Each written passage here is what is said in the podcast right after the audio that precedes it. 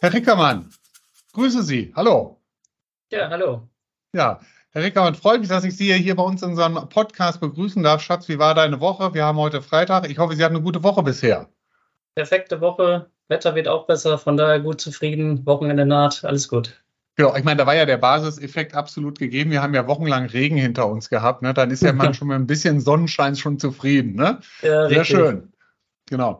Herr Rickermann, Sie sind, Sie sind CPO bei DMG Mori. Ich, ich kenne Sie schon, ich hätte jetzt gesagt, 15 Jahre ungefähr.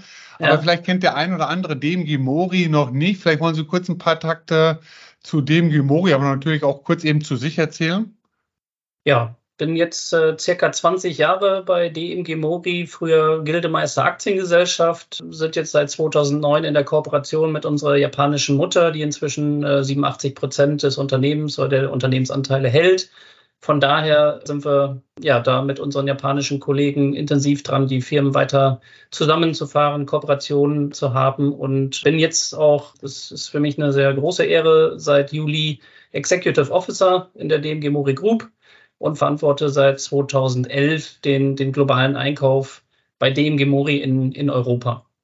Okay, gut, wunderbar. Genau, DMG Mori ja eigentlich ein Name für, für Werkzeugmaschinen, für Automation. Richtig. Ne, ne vielleicht nochmal von der Größe, wie, wie viel Umsatz machen Sie so ungefähr? Größer drei Milliarden. Das Einkaufsvolumen liegt irgendwo bei der Hälfte und führender Werkzeugmaschinenhersteller im, im Drehen, im Drehen und, und Fräsen legen aber auch einen sehr starken Fokus auf äh, Automation, haben über 60 eigenentwickelte Automationslösungen inzwischen, äh, die wir jetzt auch dann im September auf der weltweit größten Messe in Hannover vorstellen werden. Von daher, jeder, der da plant, zur Messe zu kommen, bitte bei uns in der Halle 2 ist es, dann vorbeischauen. Da zeigen wir dann wieder unsere Innovation und, und äh, sehr viele Automationslösungen, mit denen wir dann hoffentlich unsere Kunden glücklich machen. Genau, bei der EMO ist das, ne? Richtig. Ja, wunderbar. Ja, gut, alles klar, habe ich mir gemerkt. Halle 2 komme ich gerne vorbei, schaue ich Jawohl. mir an und dann schnacken wir nochmal miteinander. Ja. Ich, ich kenne vielleicht auch deswegen Sie und DMG Mori oder damals auch Gildemeister so lange, weil, das kann ich Ihnen ganz ehrlich und offen sagen, für mich DMG Mori einkaufstechnisch in der Champions League spielt. Also das mhm. heißt, viele Sachen, wo andere Unternehmen, manchmal sogar ist jetzt unterwegs, gibt es bei Ihnen eigentlich schon, schon sehr, sehr lange. Ich glaube, Sie haben jetzt zweimal auch schon in der Zeit den BME Innovation Award gewonnen. Mhm. Und, und ein Thema, wo Sie ja auch schon vier Jahre mit unterwegs sind, ja, ich glaube, vor vier Jahren haben Sie zum ersten Mal einen Nachhaltigkeitsbericht herausgebracht, wo sich ja. vielleicht der ein oder andere gedacht hat, ah, was ist denn das? Ich kenne das Wort gar nicht, nachhaltig, was muss ich mir jetzt darunter vorstellen? Und mhm. Sie machen das seit, seit vier, vier Jahren, sehr, sehr lange schon, bevor es überhaupt das Lieferketten-Sorgfaltspflichtengesetz gegeben hat. Vielleicht können Sie uns ein paar Takte mal dazu erzählen, was heißt denn Nachhaltigkeit zum Schluss überhaupt bei DMG Mori heutzutage? Ja, also wir haben die Nachhaltigkeit wirklich äh, zur DNA von DMG Mori erklärt und spielt daher eine zentrale Rolle bei der Umsetzung unserer Unternehmensstrategie. Wir übernehmen global und ganzheitlich Verantwortung für Ressourcen entlang der gesamten Wertschöpfungskette, also vom Rohstoff bis zum Recycling und daher ist das natürlich auch im Einkauf äh, Pflicht. Die, die Verankerung der Nachhaltigkeitsaspekte ist fest in der Einkaufsrichtlinie zum Beispiel verankert. Mhm. Und seit 2019, und das ist auch so ein bisschen, ich sag mal, der Erfolgsfaktor gewesen, haben wir die Plattform Integrity Next eingeführt mhm. und können so halt auch auf digitale Art und Weise halt unsere Lieferanten hinsichtlich Compliance und Nachhaltigkeitsaspekte evaluieren. Und mhm. äh, das hat uns wirklich dann auch, ja, die, die Einhaltung der LKSG-Voraussetzungen oder, oder, Kriterien hat uns das erleichtert und, und äh, wir sind jetzt, sag ich mal, mit, mit über 4000 Lieferanten im Monitoring äh, gewesen, mhm. wo wir, wo wir jetzt äh, über 100 Lieferanten im, im Monitoring haben. Und das ist so aktuell auch unsere Herausforderung, dass wir die, das ist unsere interne Zielsetzung, mal mindestens vom Status Rot auf den Status Orange bringen. Ja, und mhm. das sind halt, sage ich mal, jetzt auch neue Betätigungsfelder, sage ich mal, im Einkauf, die nicht so klassisch sind wie, ich sag mal, ja, jetzt in, in Corona-Zeiten war es einfach Versorgung sicherstellen, mhm. Teile heranrudern, ne? dann natürlich ja. das Pricing jetzt wieder in den Griff zu bekommen. Also da kommen viele neue Herausforderungen auf den Einkauf zu, wo wir auch dann die, die, die Kollegen mitnehmen müssen, neue mhm. Rollen definiert haben. Und da haben wir jetzt ein eigenes Team etabliert, die wirklich tagtäglich nichts anderes machen, und dann versuchen, äh, mit diesen Lieferanten wirklich in die Niederungen des, des doch sehr komplexen LKSG abzusteigen mhm. und dann auch, sage ich mal, gerade mit, mit Fokus äh, KMU Lieferanten davon überzeugen, dass sie halt gewisse Vorkehrungen treffen, sodass wir klar und auditsicher sagen können, dass wir da alle Lieferanten in der Supply Chain wirklich mhm. sauber und, und compliant aufgestellt haben. Ja, ja, genau. Jetzt sagten Sie ja, dass Sie da auch schon mehrere im Monitoring drin haben. Schon, ja. Haben Sie dann auch schon so, so einen Fall gehabt, wo Sie gesagt haben, hey, da hat mir das Monitoring weitergeholfen, da ist was aufgepoppt. Ja, das hätten wir sonst so überhaupt nicht gesehen. Ja, definitiv, definitiv. Da, da, da kommen wirklich sehr tiefe Einblicke in Firmen, ne, weil das sind, ich weiß nicht genau, wie viele Fragebögen das exakt sind, aber das sind schon diverse äh, Fragebögen, irgendwo an die 20 Fragebögen, jeweils mit, mit knapp 10 Detailfragen. Ne? Und da mhm. geht es wirklich ins Detail. Rose, Reach, ne? äh, mhm. Konfliktmaterialien, das ist immer so auch das, der, der größte Punkt, wo dann, sage ich mal, auch dann die Lieferanten fragen, ja Mensch, wie machten ihr das? Und dann müssen wir wiederum dann auch die Spezialisten aus dem Unternehmen mit dazu nehmen, um letztendlich da auch die Lieferanten an die Hand zu nehmen und nicht einfach, mhm. sag ich mal, dann im Regen stehen zu lassen und sagen, es ist mir doch egal, sieh zu, dass du das hinbekommst und, und wenn nicht, dann haben wir ein Problem. Also mhm. da sind wir wirklich sehr stark gefragt und, und da versuchen wir auch partnerschaftlich die Lieferanten dementsprechend weiterzuentwickeln. Und das sind, mhm. wie, wie gesagt, auch für mich Themen, die, die neu sind. Ne? Da lernt man mhm. selber auch weiter, aber das ist ja auch gerade das Spannende.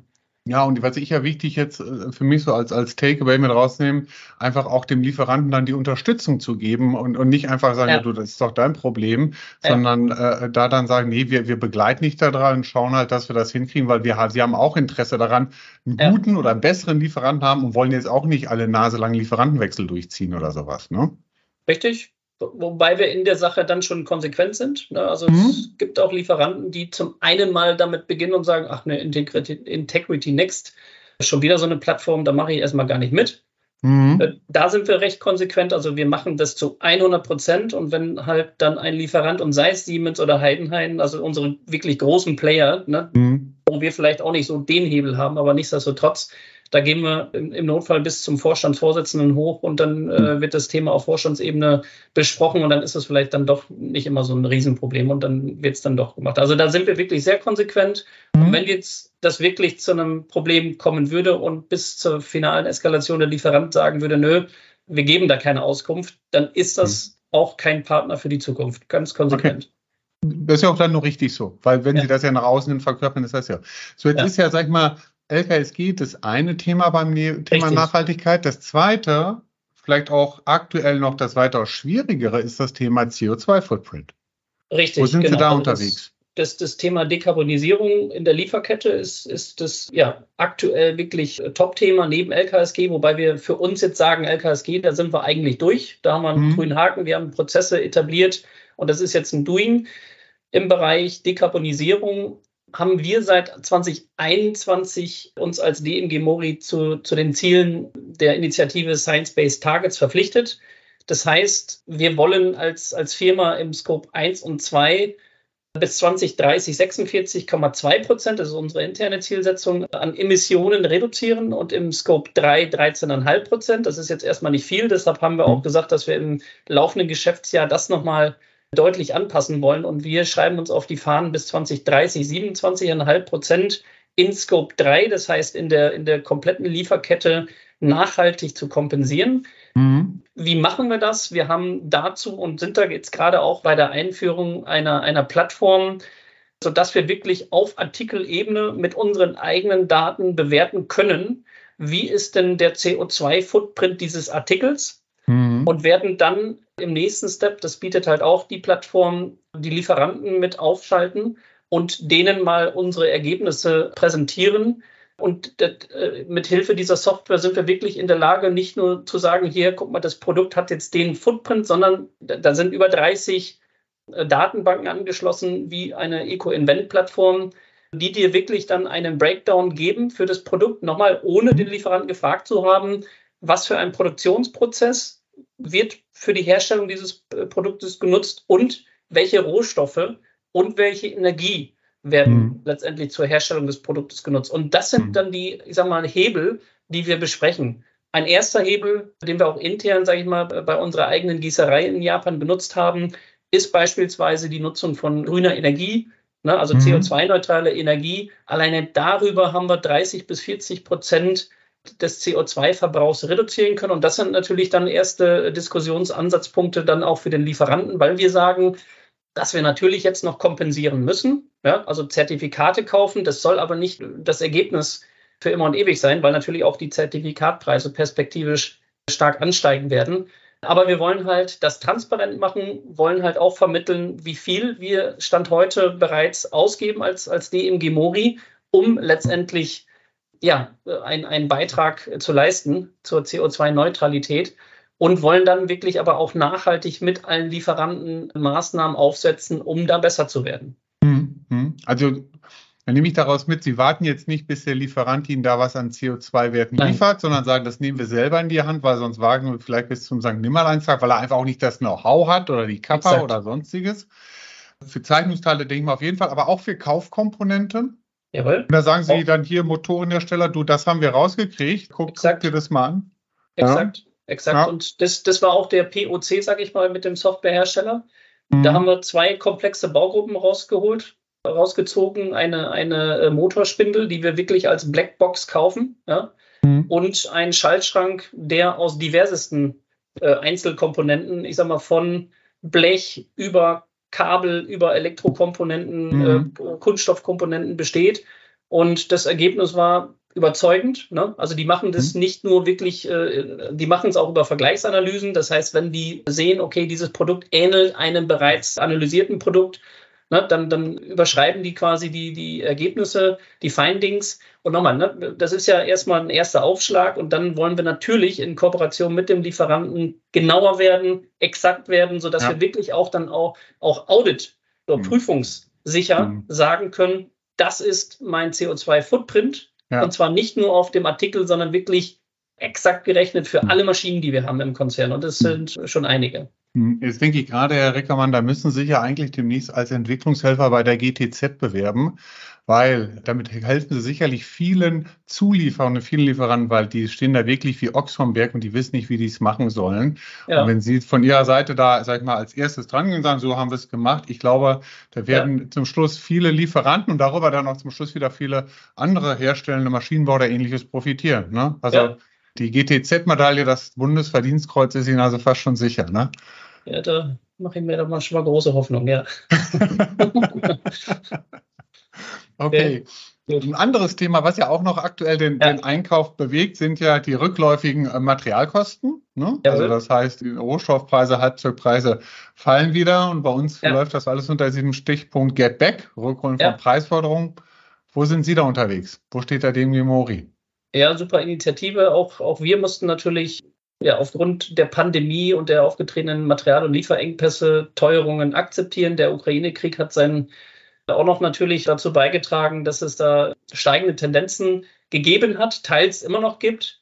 Nichtsdestotrotz haben wir natürlich auch die Initiative und äh, wir sind so vorgegangen, dass wir versucht haben, da waren wir nicht immer erfolgreich, aber größtenteils, dass wir halt mit Lieferanten Transparenz geschaffen haben, also Teuerungszuschläge definiert haben, mhm mal wirklich sehr offen, ne, wo der, also je nachdem, wie der Lieferant halt da auch Offenheit akzeptiert hat, mal wirklich äh, Open Book, mal äh, nur basierend auf Indizes. Auf jeden Fall haben wir das äh, versucht, immer konsequent umzusetzen. Und jetzt ist es natürlich dann ein einfaches, sage ich mal, mhm. dann diese Teuerung auch zurückzufahren. Ne? Also mhm. das ist äh, eine Initiative, die wir früh eingeleitet haben, als die Preise nach oben gingen, da haben wir unsere Lieferanten auch nicht, sage ich mal, im Regen stehen lassen. Haben natürlich klar hart verhandelt. Ne? Man darf da auch nicht, äh, also mhm. es gab auch viele äh, Trittbettfahrer, die gesagt haben, hier kannst du auch in der Bildzeitung schon lesen. Die Preise gehen nach oben. Darauf kann man sich natürlich dann auch nicht immer verlassen.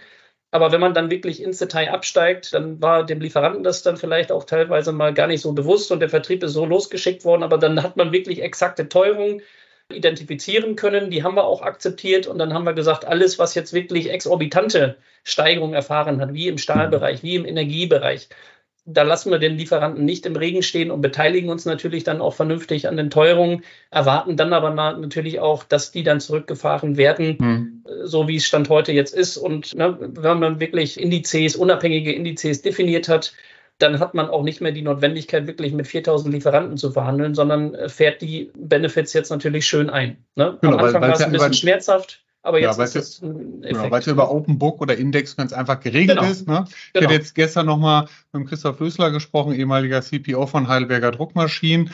Und ja. was er einfach mir nochmal mit auf den Weg gegeben hatte, war, du, vielleicht wäre es einfach auch manchmal klug, mehr die Mitarbeiter machen zu lassen und nicht immer so viel von oben her vorzugeben und vorzuoktroyieren. Ja. Die wissen selber auch, worum es geht und ja. gebt denen dann ganz einfach die Verantwortung, gebt ihnen den Freiraum, damit sie ganz einfach sich selber legen, wie sie es angehen. Das heißt, bei dem Durchbruchprojekt, wir werden das demnächst auch nochmal aufbereiten, äh, was, was, wäre für Sie denn so ein Tipp, wenn jetzt vielleicht noch ein Unternehmen auch mal was kleiner ist, ja, wenn es noch vor dieser Aufgabe steht, was sie sagen würde, hey, achtet darauf, das ist wichtig, wenn du jetzt in dieses Thema Get Back, Rückholen von Preisforderungen einsteigst?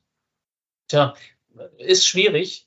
Am Ende des Tages ist es, glaube ich, da unternehmensspezifisch festzulegen, je nachdem, wie man es halt angegangen hat. Ne? Also mhm wie ich schon gesagt hatte, DMG Mori hat halt versucht, das wirklich auf einer transparenten Basis zu stellen. Und dann mhm. ist es naturgemäß so, dass man da dem Liefer, also ich kann ja gar nicht 4000 Lieferanten mit allen Einkäufern äh, durchverhandeln. Und da sind mhm. äh, gefühlt wirklich fast alle 4000 Lieferanten gekommen. Ne? Ich sag mal, mir war immer wichtig, natürlich allen Einkäufern, und wir haben da wirklich eine sehr gute Truppe von, von circa 100 Einkäufern im Konzern, die wir auch regelmäßig schulen. Das ist auch wichtig. Mhm. Ne? Also da, da mhm. legen wir auch sehr viel Wert auf, dass gerade in Richtung Produktkostenkalkulation mhm. haben wir mehrere Schulungen, sage ich mal, offeriert. Ne? Das ist vielleicht nochmal ein Hinweis, was man, was man ja. da machen kann. Da kann man, also wenn da Interesse ist, kann ich da gerne auch, sag mal, unsere Schulungsunternehmen weitergeben, mit denen wir sehr gute mhm. Erfahrungen gemacht haben. Mhm. Na, ansonsten ist es so, dass man da sich auf die Kollegen ver verlassen muss, Vertrauen hat. Und äh, ich sage mal, mir war aber immer wichtig, und das habe ich mir dann schon angeschaut, ist es wirklich auf Basis einer Transparenz? Ist es auf Basis von unabhängigen Indizes? Ist es vielleicht auf Basis von, von Open Book Kalkulationen? Aber wenn das gegeben ist, dann habe ich immer gesagt, auch in Richtung Lieferant, dann ist es mir in erster Linie egal, wie hoch die, die, die Teuerung jetzt mal ist, weil dann ist es halt so, de facto. Mhm. Ja, nur ich habe halt wirklich den, den Benefit, dass dann, wenn die Rohstoffpreise runtergehen und das na, da brauchte man kein Hellseher sein, das, das ist dann auch so gekommen. Äh, na, mhm. dann, dann fährt man auch automatisch die Benefits jetzt wieder ein.